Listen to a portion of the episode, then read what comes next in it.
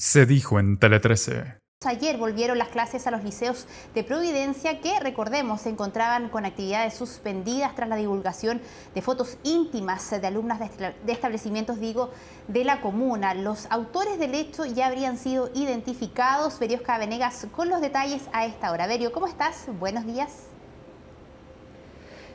¿Qué tal? ¿Cómo están? Muy buenos días, Natalia Polo. Hay que recordar aquí que hay una investigación que se mantiene abierta, que por un lado lleva la Fiscalía Oriente y por otro lado el sumario interno que está en el Liceo Victorino Lastarria, que durante esta jornada y para lo que queda de la semana, el municipio ha determinado tener clases online.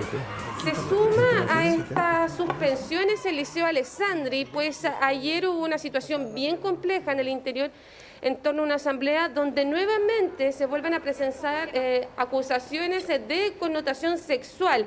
Una de las alumnas habría sido víctima de una violación. Es bien complejo esto porque es un hecho que está en investigación eh, por parte del municipio, se están realizando sumarios internos. Y nosotros queremos darle una vuelta a este tema porque no solo está afectando Providencia, lamentablemente esta es una realidad que están afectando muchos colegios y ustedes ya ven en la imagen a Patricia Muñoz, quien es defensora de la niñez, para poder abordar esto que es muy complejo porque aquí tenemos una situación donde víctimas y victimarios son menores de edad. Y hablamos de em, delitos eh, que en el caso de la violación y el abuso tienen condenas bastante altas. Eh, pero siguen siendo menores. Aquí hay un problema mayor, ya lo hablaba el ministro de Educación entrante, dice aquí en nuestro país urge una política de educación sexual integral para poder revertir o, entregar una altura de miras a esto que ya abre un debate para todas las familias.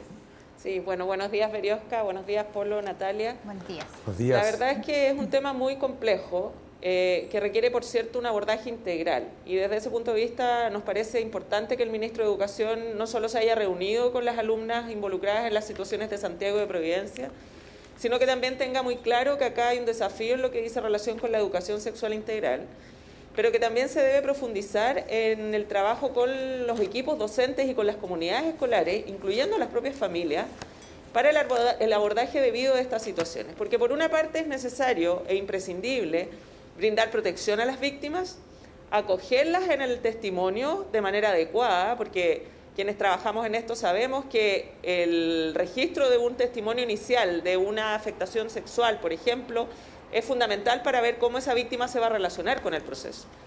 Pero tampoco podemos olvidar, como tú bien señalas, cuando en aquellos casos de agresión hay involucrados como agresores adolescentes o menores de edad.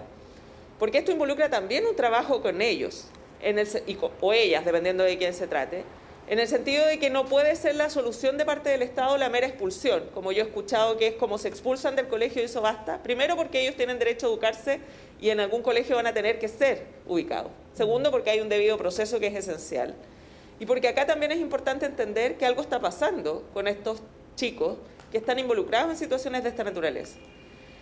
El uso de fotografías íntimas es algo que ha ocurrido eh, en algunos espacios, ¿no es cierto?, donde muchas veces de manera voluntaria se toman registros los jóvenes. El problema ocurre cuando se produce la difusión de esto, ¿no? Que no es autorizada por quienes participaron voluntariamente del registro. Y eso efectivamente puede ser un delito que está regulado en el Código Penal y que yo me imagino está siendo parte de la investigación a la que tú hacías referencia que lleva la Fiscalía. Pero el ámbito de la convivencia escolar, de la forma en la que esto se aborda es esencial, porque también acá se puede producir lo que conversamos, cacerías de brujas, ¿no? Funas y situaciones que terminan afectando a personas que no necesariamente han estado involucradas en los hechos y que pueden generar aún más impacto y más daño, no solo a los involucrados directamente, sino que también a toda una comunidad escolar, como es lo que nos parece está ocurriendo en estos eh, hechos que hemos conocido este último tiempo. Patricia, ¿cómo abordamos el tema de la impunidad? Porque desde el día jueves que hemos repetido estas imágenes, nosotros como Tele 13 AM hemos seguido este tema, volvieron las clases, muchas familias se están levantando y escuchando específicamente esta conversación. Y las adolescentes que han sido afectadas señalaban que ya habían denunciado esto. Frustración, rabia, que termina en esta movilización, que termina con la destrucción del inmueble del Liceo de Las Tarrias, que jamás ha sido condenada tampoco ni por la alcaldesa. Y dice que hay una situación compleja que es de impunidad.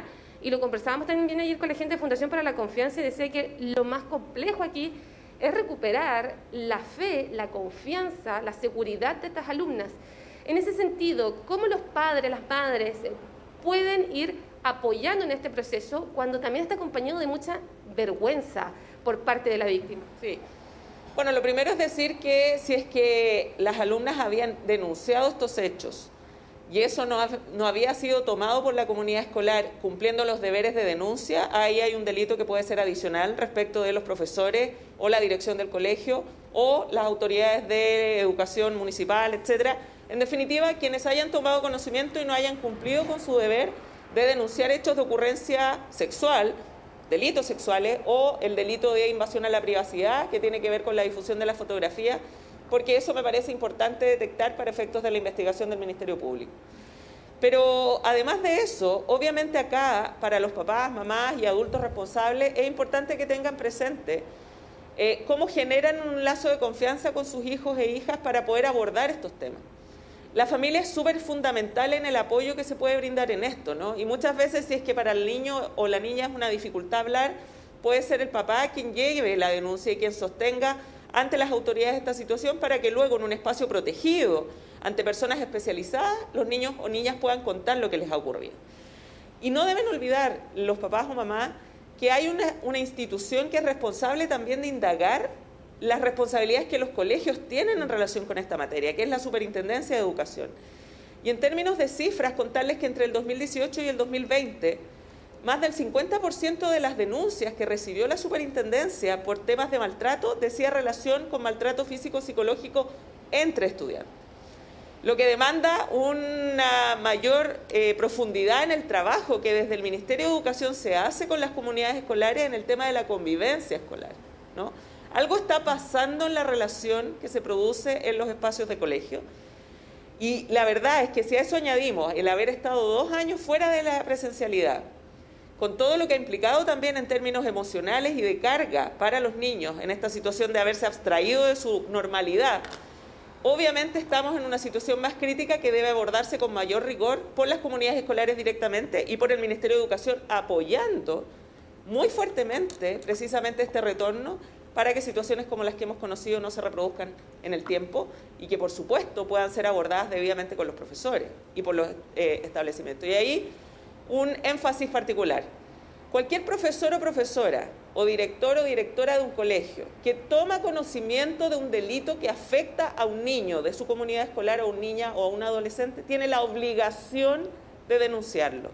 Y para eso tiene un plazo de 24 horas desde que toma conocimiento de los hechos.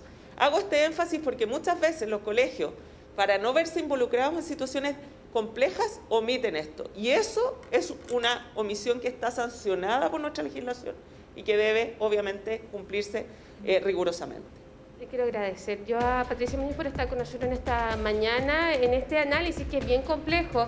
Es un problema que todavía está afectando, donde, como les contaba, se suma el Liceo Alessandri, que eh, tiene las clases suspendidas para esta jornada y para el resto de la semana se determinó eh, tomar la medida de hacer clases online para poder recopilar más antecedentes de estas acusaciones. Eh, seamos responsables también nosotros los que somos más adultos. Acá hay comunidades escolares que se ven afectadas. Yo estuve ayer afuera del Liceo Las Tarrias, hay muchos apoderados, apoderadas me decían que estaban preocupados, que habían hasta determinado no enviar a sus hijos con el uniforme por miedo a que sean expuestos a, una situación de violencia seamos responsables como sociedad al momento de entregar estos debates porque hay adolescentes menores de edad comprometidos, los cuales tienen derechos y debemos también protegerlos. Así es, es un tema tremendamente delicado. Gracias, Berio, gracias también a Patricia por todos los detalles. Buenos días.